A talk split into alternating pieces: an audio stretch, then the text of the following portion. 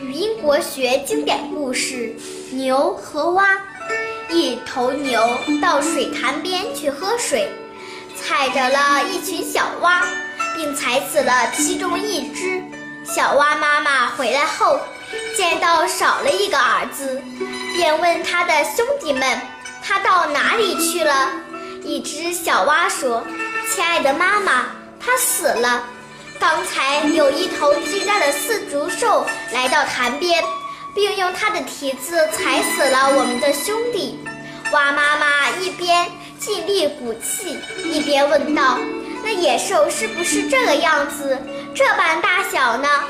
小蛙说：“妈妈，您别再鼓气了。